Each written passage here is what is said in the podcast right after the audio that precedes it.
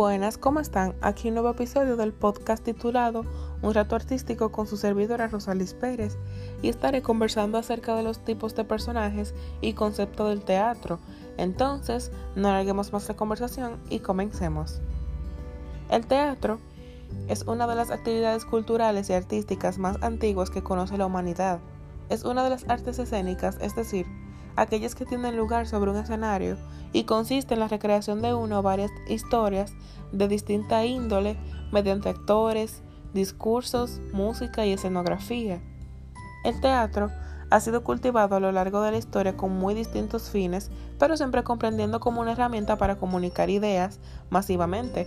De hecho, los antiguos griegos lo empleaban como un instrumento de educación religiosa y ciudadana, poniendo en escena sus mitos y sus célebres tragedias, o sea que ellos lo usaban para representar todo eso en esas épocas.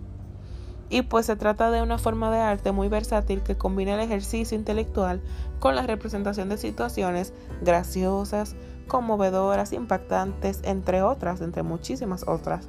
Y existen formas muy variadas de representación teatral, algunas de las cuales ni siquiera tienen lugar dentro de un teatro, sino en la calle, y algunas incluso exigen la participación del público. Y pues para que el teatro se lleve a cabo necesita una serie de personajes. ¿Qué es un personaje? Bueno, un personaje es un ser animado, real o ficticio, que actúa en un relato, pues en este caso es el teatro. Es decir, un personaje es un ente en el que se le atribuyen una serie de acciones, palabras y pensamientos en el marco de una historia. Pueden ser animales, cosas animadas, seres fantásticos, sobrenaturales y pues más común, pues personas. Y hay muchos tipos de personajes. Están los personajes principales, que son aquellos en los que se centra la trama de la historia, ya que conducen y dominan el relato.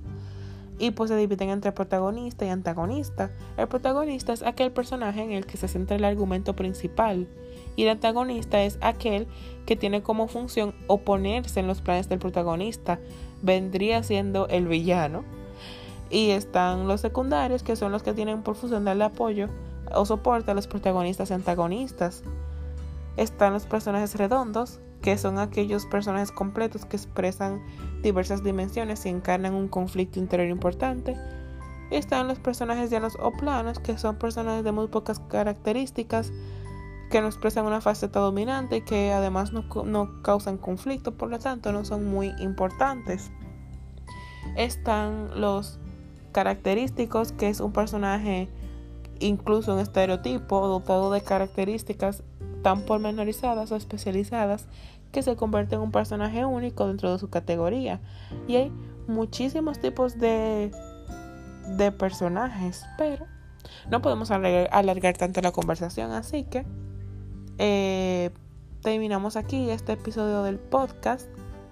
Eh, seguiremos con más y recuerden que el teatro es arte.